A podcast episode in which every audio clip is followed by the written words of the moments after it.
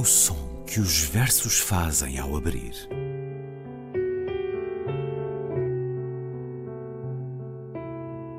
Se leio um livro e ele torna o meu corpo tão frio que fogo nenhum o pode aquecer, sei que isso é poesia. Emily Dickinson. Com Ana Luísa Amaral e Luís Caetano.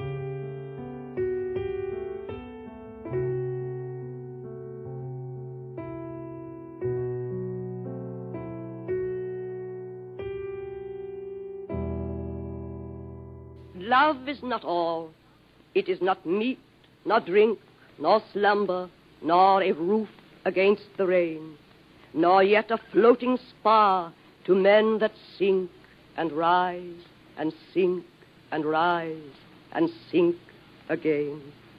Love cannot fill the thickened lung with breath, nor clean the blood, nor set the fractured bone. Yet many a man is making friends with death, even as I speak, for lack of love alone. It well may be that in a difficult hour, pinned down by pain and moaning for release, or nagged by want past resolution's power, I might be driven to sell your love for peace, or trade the memory of this night for food. It well may be. I do not think I would. Não é tudo amor, nem vinho, nem comida, nem sono, nem telhado que da chuva protege, nem flutuante mastro lançado a quem se afunda, emerge, afunda, emerge e outra vez se afunda. O amor não enche de ar o pulmão endurecido, não limpa o sangue, não trata da fratura, mas quantos querem a morte como amiga, mesmo agora que o digo, pela falta de amor? Talvez quem ora confundida um dia, ansiando ter alívio, rasgada pela dor, atormentada pelo não cumprido, eu desejo vender por paz o teu amor, trocar a memória desta noite por comida. Pode bem ser. Acho que eu não faria. Não é tudo amor. Love is not all. De Edna St. Vincent Millay. É um poema de 1931, publicado em Collected Poems. Escutámo-lo primeiro na voz da autora, de voz vibrante, de força, sublinhada pelo propositado tom teatral. Uh, creio que é uma gravação da editora literária em 1941. Escutámos depois na leitura e na tradução de Ana Luísa Amaral. Olá, Ana Luísa. Olá, Luís. A tradução não está exatamente como eu queria. Ah, pronto, os mas... tradutores são os eternos insatisfeitos, presumo. Mas pronto, enfim. Norte-americana do Maine, onde nasceu em 1892, poetisa e dramaturga, morreu em Nova York em 1950. A crítica literária Harriet Monroe chamou-lhe a maior poetisa desde Safo. Teve uma vida muito animada, muitos amores, teve um marido e vários amantes, homens e mulheres. Exatamente. Viciada em morfina, um, Uma vida boêmia. Uma vida boémia, muitas festas, aquela vida que um dia destes, se calhar vamos ver adaptada ao cinema. Poesia de Rebelião, teve um mecenas que lhe pagou os estudos, depois de ter lido um poema que achou excelente, e ela venceu o Pulitzer com a sua poesia em 1923. Aqui um soneto quase, Ana Luísa, à maneira de Shakespeare. Com, Exatamente. Com esta, para além da forma, uh, o conteúdo, este sofrimento, o amor, de quem ama, se apaixona. Exatamente, Luís. Ah, É um soneto shakespeariano, de facto, tradicional, não é? Ou seja, tem três quadras e um dístico no fim. Ah, a rima, a última rima é food e wood, não é? Que eu não consegui, que eu não, pronto, não, não, não consegui rimar, rimei de outra maneira. É um dos mais populares de Edna St. Vicente Millay, ah, este realmente, ela que ah, o Luís falou nisso, ela escreve um, este poema é de 1931, não é? Portanto, Collected in- Poems. Exatamente, Collected Poems, em- publicado em 31. Mas ela tem dos anos 20, 22, o, o- talvez aquele que é o seu poema mais conhecido, aquele que é citado, que é de um livro chamado A Few Figs from Thistles, portanto, primeiro figo. O poema diz: My candle burns at both ends, it will not last the night, but ah, my foes and oh, my friends, it gives a lovely light. Uma pequena quadra, não é? Uh, poderia ser traduzida, enfim, de uma forma sem rima. A minha vela arde dos dois lados, não dura a noite inteira, mas há amigos, ó oh, meus inimigos, uh, que luz, como encandeia, qualquer coisa assim, não é? Pronto, hum. deste tipo. Mas o, o, que é interessante é de facto este: a minha vela arde dos dois lados, my candle burns at both ends, que obviamente foi porque tal como Silvia Plath, eu, eu acho que é, é nesse, nesse, sentido é parecido. Uhum. A vida de Edna St. Vincent Millay, porque é uma vida realmente muito, como, como direi, juicy, muito uh, sumarenta do, ponto, do ponto de vista, não é?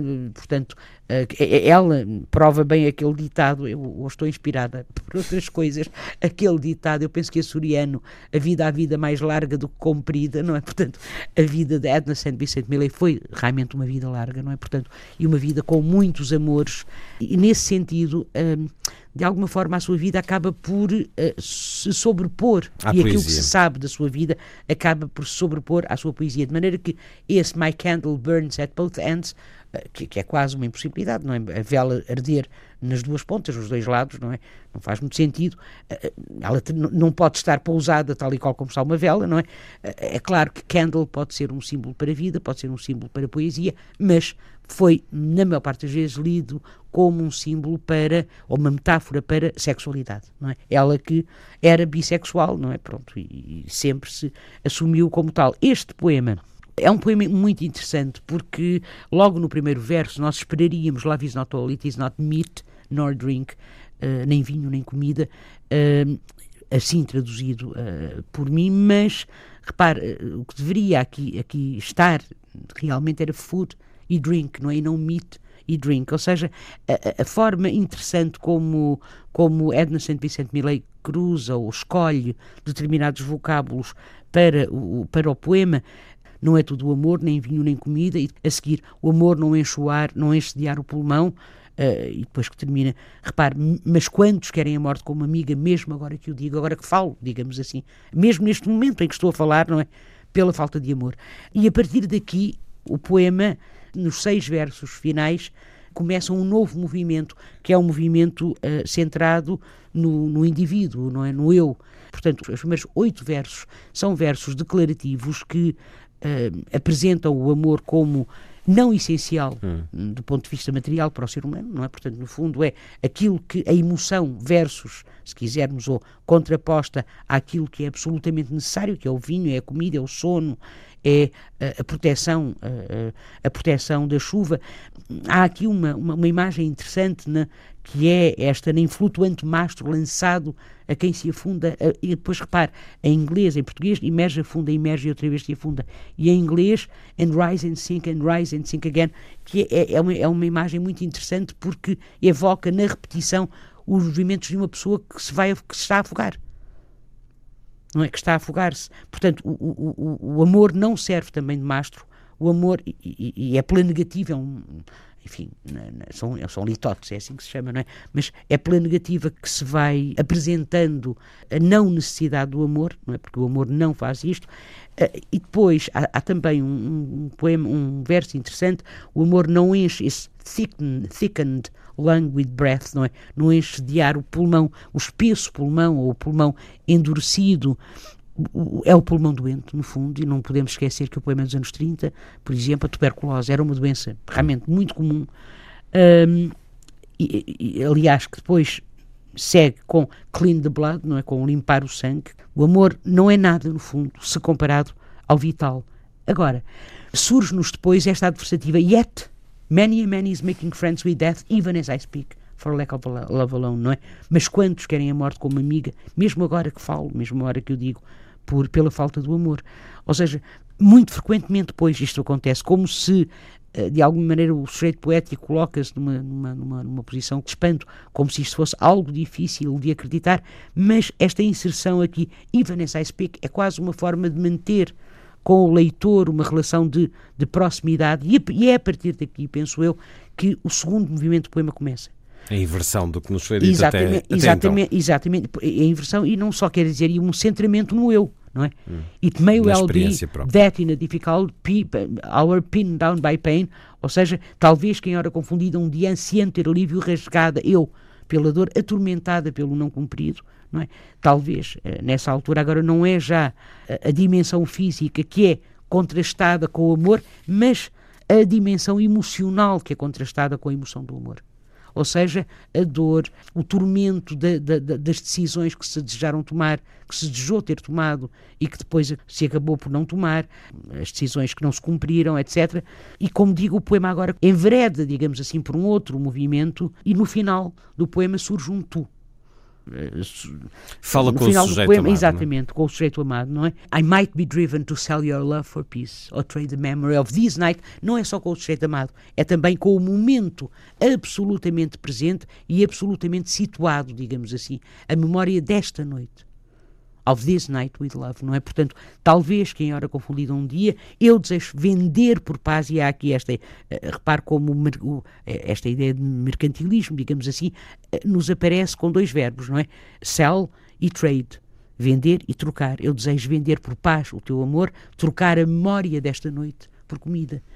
Eh, pode bem ser, isso pode acontecer. E depois a chave, não- a chave depois final. a chave final. I do not think I would. Eu acho que não faria isso. Eu acho que nunca trocaria, porque ao fim e ao cabo, não é a emoção surge, ou a emoção do amor surge como algo absolutamente eh, vital, absolutamente eh, necessário e hum, ao ser humano. O, o não arrependimento de um momento de amor entre duas pessoas que o queriam e com tudo o que aconteceu depois não há arrependimento disso, apesar de ter razões para tal, como nos é dito ao longo do poema, mas essa chave final que contradiz tudo o resto. É, e de alguma maneira também é, é uma, é, é- é muito curioso, não é? Porque é uma maneira muito rasa, digamos assim, de terminar, não é? Um soneto que eh, tem todas estas imagens, enfim, imagens eh, eh, bastante complexas, não é? Que depois, e depois termina num, num registro bastante cotidiano, bastante simples, digamos assim, não é? muito humano. Exatamente. Edna St. Vincent Millay, não é tudo amor, Love is Not All, norte-americana que viveu entre 1892 e 1950, uma figura singular na obra e na vida que teve. Ana Luísa Amaral, até para a semana. Até para a semana, Luís.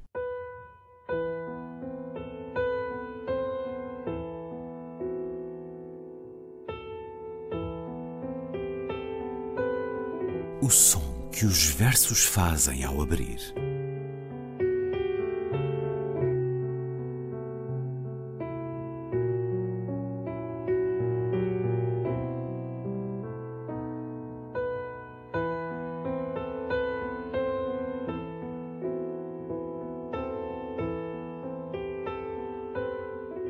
Com Ana Luísa Amaral e Luís Caetano.